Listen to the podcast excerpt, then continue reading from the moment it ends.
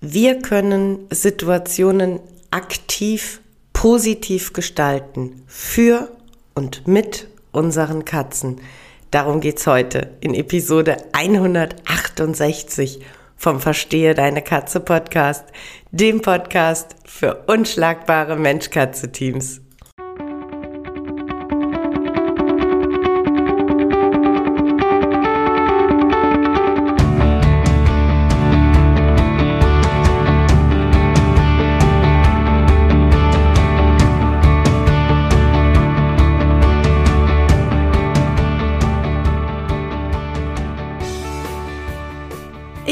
Katrin Knispel, Mentorin für unschlagbare Mensch-Katze-Teams. Ich begleite dich als Hüter zu einem entspannten Alltag mit deinen Katzen. Ganz gleich, ob kleine Frage oder große Herausforderung.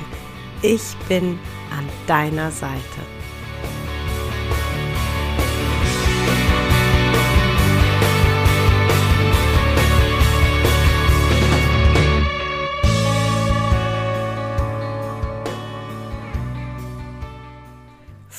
Frohes neues Jahr. Ich wünsche dir, deinen Katzen und deiner Familie alles erdenklich Gute fürs neue Jahr. Viele tolle Momente, schöne Erinnerungen und vor allen Dingen Gesundheit und Glück für euch.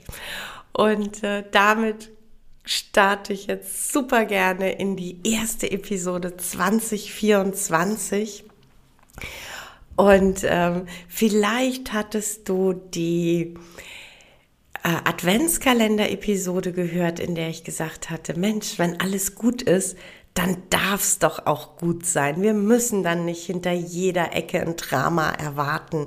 Und der Hintergrund war ja der äh, Kontakt mit einer Hörerin des Podcasts, die geschildert hatte, dass sie einen neuen Partner hat und dass der Partner sich so ähm, ganz toll in äh, das Team integriert hat, dass äh, die Katzen ihn mögen, dass er die Katzen mag und dass das einfach für alle Seiten gerade super gut läuft. Und dass jetzt aus dem Bekanntenkreis äh, Stimme laut wurde, die gesagt hat, oh, neuer Partner, da musst du aufpassen, dass der Kater nicht anfängt zu markieren. Worüber ich ein bisschen schmunzeln musste äh, im ersten Moment, äh, wenn es ums Thema Markieren geht, äh, wie immer der Kater im Generalverdacht steht, weil es tatsächlich noch in ganz vielen Köpfen da ist, dass man irgendwie meint, Markieren ist so ein rein männliches Verhalten. Und das stimmt so einfach nicht. Also ja, die Wahrscheinlichkeit, dass ein Kater Markierverhalten zeigt, ist höher als die Wahrscheinlichkeit, dass eine Katze ein Markierverhalten zeigt. Es ist aber nicht ausgeschlossen, denn beide, sowohl Katze als auch Kater, haben physiologisch die Fähigkeit dazu. Übrigens, die höchste Wahrscheinlichkeit, dass dein Kater markiert, hast du immer dann, wenn er potent ist. Noch ein, finde ich, sehr, sehr guter Grund, seine Katzen kastrieren zu lassen. Aber lass uns zurückkommen zu dem Team, zu dem mittlerweile erweiterten Mensch-Katze-Team, bei dem alles super gut läuft und wo im Außen ähm, ja, Unwohlsein geschürt wird, wo im Außen gesagt wird, ah, da ist jetzt die Gefahr. Und ich finde es tatsächlich immer so ein bisschen faszinierend, dass äh, viele Menschen irgendwie so dieses, ah, man hat immer das Risiko, dass man dem Verhalten der Katze ausgeliefert ist. Also in dem Fall, es besteht das Risiko, dass die Katze zu markieren beginnt. Ja, natürlich, das Risiko besteht, aber, und das ist ein großes Aber, mein Credo ist ja, jedes Verhalten ist aus kätzischer Sicht adäquate Antwort auf äußere Faktoren oder auf ihren Gesundheitszustand. Also sprich, es gibt immer Auslöser und aus ketzischer Sicht macht es völlig Sinn, mit Verhalten XY zu reagieren. Und jetzt habe ich eine ganz verrückte These. Wir sind nicht ausgeliefert, es ist nicht die Willkür der Katze, sondern wir als Hüter, wir haben es in der Hand, vorausschauend zu sein, planend zu sein und genau hinzuschauen, bevor eine äh, Herausforderung auf uns zukommt. Und Herausforderungen sind im Leben völlig normal, sind nichts Dramatisches. Die Frage ist, wie gehen wir mit den Herausforderungen um? Ja? Wie gehe ich mit meiner Katze um, wenn ich schwanger werde, wenn ein Baby unsere Familie vergrößert? Wie gehe ich mit den Katzen um, wenn ein Umzug ansteht? Oder wie gehe ich mit den Katzen um, wenn ein neuer Partner in unser Leben kommt? Denn aus Sicht der Katze finde ich es ja gar nicht so unlogisch, dass äh, wenn die Situation so ist, dass plötzlich ein neuer Mensch da ist und es bedeutet für die Katze, ähm, alle meine Routinen sind weg, ich werde nicht mehr wahrgenommen, ich werde nicht mehr gesehen, ähm, es ist ein Eindringling da, ein menschlicher Eindringling ist da und ähm, mit seinem Auftauchen ist mein Leben A nicht mehr wie es vorher war und B nicht mehr positiv oder nicht mehr so positiv. Dann ist es doch gar nicht verwunderlich, wenn unsere Katze auf sich aufmerksam macht, indem sie unsauber wird oder indem sie anfängt zu markieren. Ich kann doch aber auch sagen, ja, das ist eine Veränderung für uns. Das muss aber nichts Negatives sein. Wir können uns da Schritt für Schritt gemeinsam durchhangeln und wir können das Ganze so gestalten, dass auch die Katzen da mitkommen und dass es für die Katzen okay ist. Und damit meine ich nicht, dass ein neuer Partner sofort die Katzen zwangsbekuscheln muss. Nicht jede Katze steht da drauf, dass neue Menschen kommen und nicht jede Katze steht da drauf, bekuschelt zu werden. Aber selbst wenn ich so kleine Skeptiker zu Hause habe, selbst wenn ich weiß, dass meine Katzen erstmal die neue Person wirklich auf Entfernung sich angucken und das auch mehrere Wochen, vielleicht sogar Monate anhalten kann, heißt es noch lange nicht, dass ausgeschlossen ist, dass mein Partner und meine Katzen ein schönes Ritual etablieren. Und wenn das ist, dass der Partner immer, wenn er kommt, ein tolles Leckerchen an einem sicheren Ort hinterlegt. Ja, also ein Ort, der nicht äh, direkten Kontakt mit dem neuen Menschen bedeuten muss, aber ein Ort, an dem sich die Katze wohlfühlt und Unsere Katzen sind doch Meister darin, neue Dinge, die positiv sind, sehr schnell als Routinen zu etablieren. Das kennen wir doch alle. Und genauso ist es mit einem Partner, der, wenn er kommt, immer ein tolles Leckerchen irgendwo hinterlegt. Das ist für die Katze ganz schnell eine vertraute, tolle Routine das ist für die Katze ganz schnell etwas, auf das sie sich verlassen kann. Ja, unsere Katze kann ganz schnell quasi uns ausrechnen. Wir werden für die Katze berechenbar und sie weiß, aha, der ist mir zwar noch fremd, aber er bringt mir schon mal immer ein Leckerchen mit. Ist ein super Einstieg, ist ein Ritual, wenn wir das etablieren, bedeutet das Sicherheit für die Katze, der Partner ist einbezogen und wir können so einen Übergang gestalten. Und ähm, Routinen ist ein ganz wichtiges Stichwort, gerade in sich veränderten Situationen. Unsere Katzen lieben Routinen. Natürlich tun sie das, denn die Routinen geben ihnen die Sicherheit. Das heißt, und da sind wir Menschen eben wahnsinnig im Vorteil, Das heißt, wir Menschen können ja vorausschauend für uns planen. Ja, wir können dann uns bewusst machen, aha, die und die Veränderung steht an. Und es wird für die Katze herausfordernd. Ja? Partner, Umzug, Baby. Und dann ist direkt das Erste, was wir bitte machen, ist zu gucken, was sind unsere etablierten Routinen, was sind die Dinge, die uns im Tagesablauf wichtig sind und die immer gleich ablaufen. Stichwort Spielsessions, Stichwort Klickern, ähm, Stichwort Quality Time in egal welcher Ausführung. Und dann liegt es einfach an uns Menschen, dass wir in der verändernden Situation diszipliniert bei uns bleiben und dafür sorgen, dass wir die Routinen beibehalten.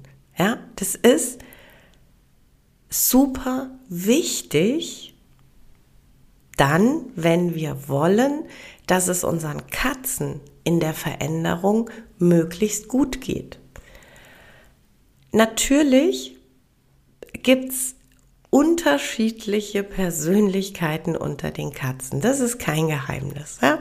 Wir haben manchmal die resilienten, sehr selbstsicheren Katzen, die so eine grundlegend positive Haltung dem Leben gegenüber haben, die durchaus auf jede Veränderung erstmal sehr positiv reagieren, ja, die äh, einfach sagen, ach so, wir ziehen um, oh wow, neues Revier, viele Abenteuer, oh wow, neuer Partner, zwei Hände mehr zum Kuscheln, finde ich mega, Kekse bringt er auch noch mit.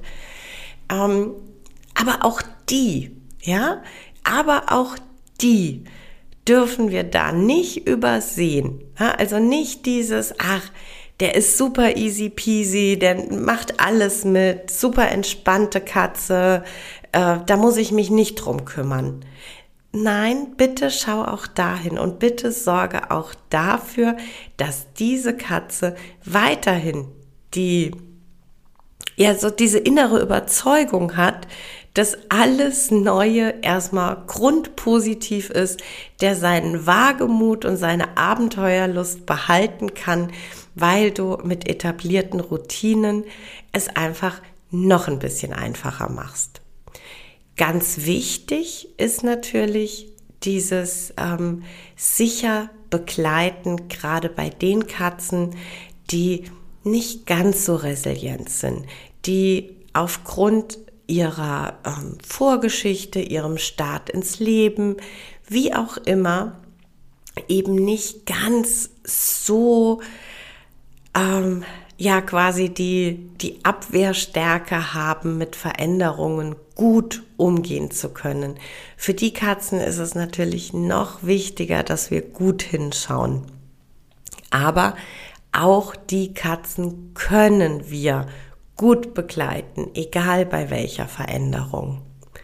Wichtig ist halt wirklich, dass wir nicht in die Sichtweise kommen, nicht in den Blickwinkel kommen, zu sagen, oh, da kommt eine Herausforderung auf uns zu. Das bedeutet, es könnte jetzt passieren, dass der Kater so und so reagiert. Oh, der könnte jetzt markieren. Okay, ich warte mal ab, ob er markiert. Nee, das müssen wir nicht. Wir sind Menschen, wir können vorausschauend denken. Also bitte nicht in eine abwartende, ja, ich möchte es ja fast schon Opferhaltung abdriften nennen, sondern wirklich schauen und sagen, wie kann ich als Mensch, wie kann ich als Hüter derjenige sein, der die Situation so gut handelbar wie irgend möglich gestaltet. Und wie gesagt, wir Menschen haben alles in der Hand. Wir können vorher überlegen, was sind unsere Routinen und können dafür sorgen, dass sie bestehen bleiben.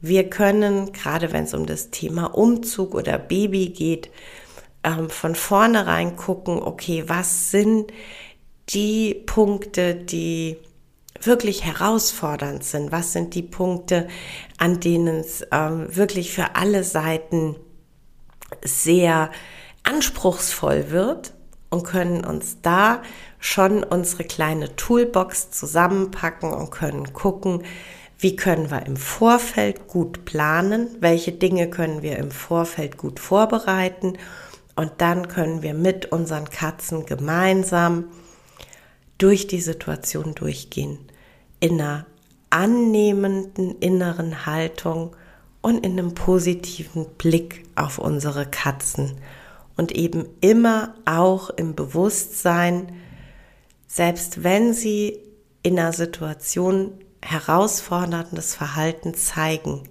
Das Verhalten ist nicht gegen mich gerichtet. Das Verhalten bedeutet nicht, dass sie bockig oder trotzig ist.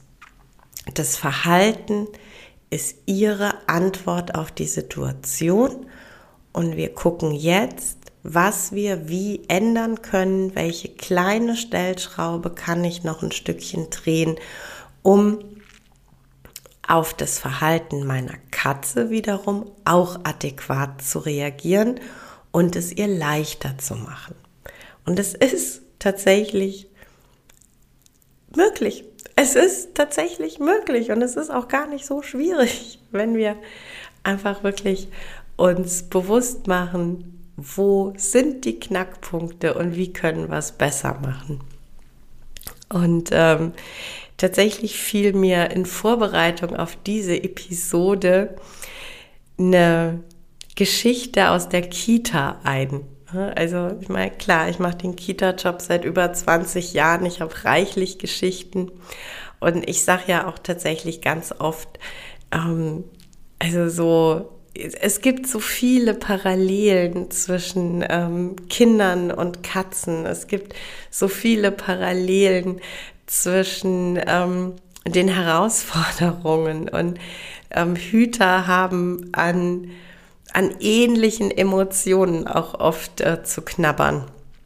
Und wie gesagt, im, äh, in Vorbereitung auf die Episode fiel mir quasi ein Schwank aus der Kita ein und ich musste so schmunzeln, weil da ging es nämlich auch so ein bisschen um äh, eigentlich das Problem erkennen, aber so selber zu wählen, der Situation ausgeliefert zu sein. Es war im äh, Oktober, November rum, also sprich nach den Sommerferien.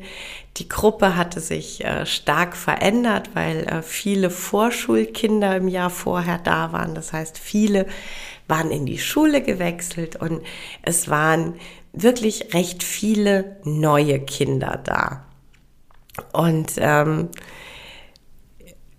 wir waren ähm, eine Einrichtung, die sehr viel rausgegangen ist, und so war eben quasi jeden Morgen nach dem Morgenkreis war dann in die Garderobe gehen, anziehen, um in den Garten zu gehen.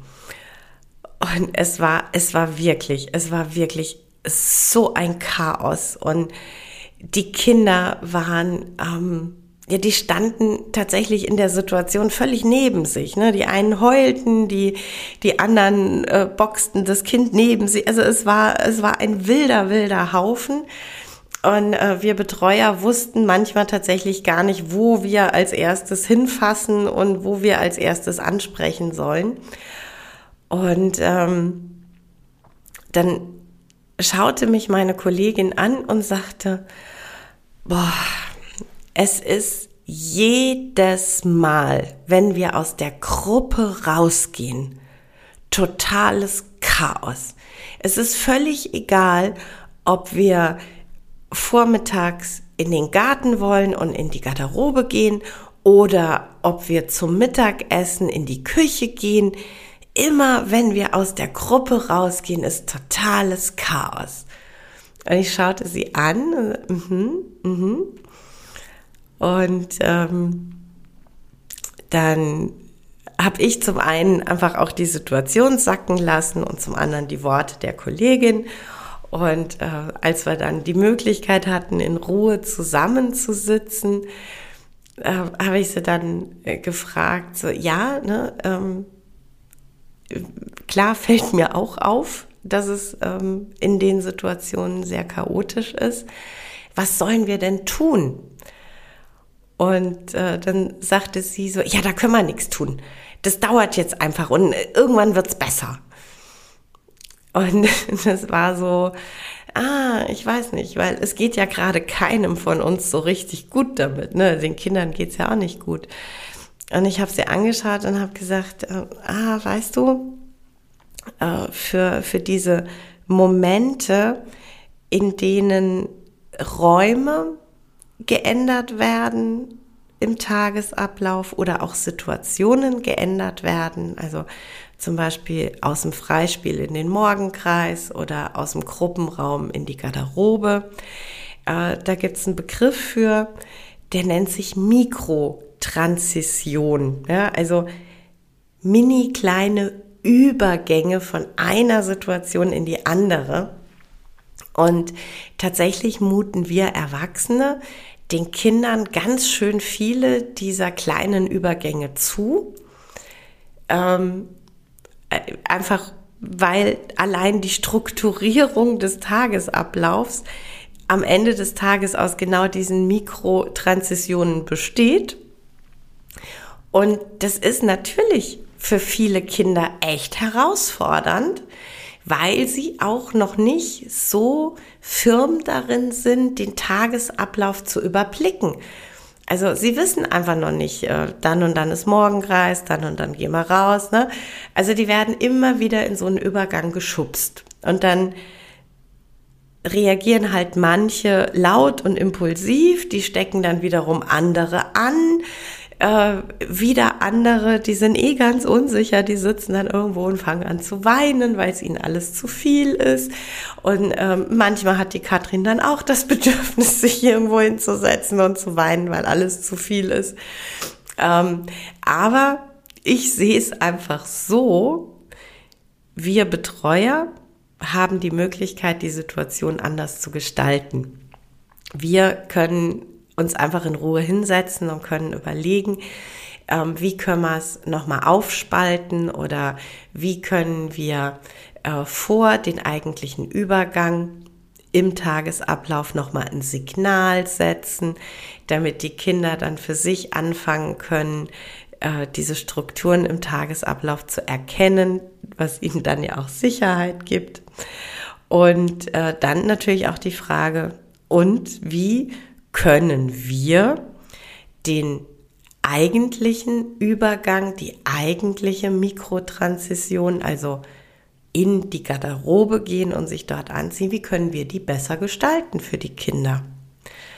Und es war dann tatsächlich gar nicht so schwierig. Wir haben dann nämlich gesagt, ah okay, dann machen wir Kleingruppen. Dann geht nicht mehr die ganze Gruppe auf einmal zum Anziehen, sondern dann sagen wir wirklich, ähm, wir gehen, wie gesagt, in kleineren Gruppen und ähm, wir gestalten es dann auch so, dass die ganz neuen Kinder quasi wie in einem Sandwich in der Mitte in die äh, Garderobe gehen. Also erst durften die mittleren Kinder, die also schon mindestens ein Jahr in der Einrichtung waren, aber noch keine Vorschulkinder waren, Erst durften diese Kinder sich anziehen, dann gingen die ganz Kleinen und zum Schluss gingen die Vorschulkinder. Die hatten ja schon Routine und die konnten sich auch sehr gut und sehr zügig selber anziehen. Und so haben wir es geschafft, vorauszuschauen und Situationen umzugestalten. Ja, wir sind aus der in Anführungszeichen Opferrolle raus, haben nicht mehr gesagt, oh Gott, es ist totales Chaos, aber wir müssen es jetzt einfach aushalten, sondern wir haben hingeguckt, wo kommt's Chaos her? Was ist das eigentliche Bedürfnis dahinter? Was ist die eigentliche Information, die uns das Verhalten der Kinder eigentlich geben möchte?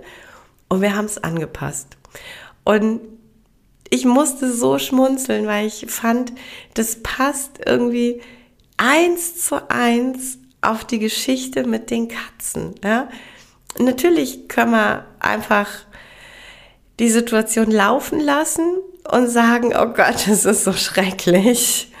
Ähm, und darauf hoffen, dass es irgendwann besser wird. Wir können aber auch gucken, okay, was ist das Bedürfnis unserer Katzen? Was steckt als wertvolle Information an dem, in dem Verhalten unserer Katzen? Wie können wir ähm, Möglichkeiten schaffen, dass es für alle wieder besser wird? Und genauso wie es in der Kindergartengruppe geklappt hat, klappt es auch bei unschlagbaren Mensch-Katze-Teams. Das garantiere ich dir. Ja, das war's für heute mit dem Verstehe deine Katze Podcast, dem Podcast für unschlagbare Mensch-Katze-Teams.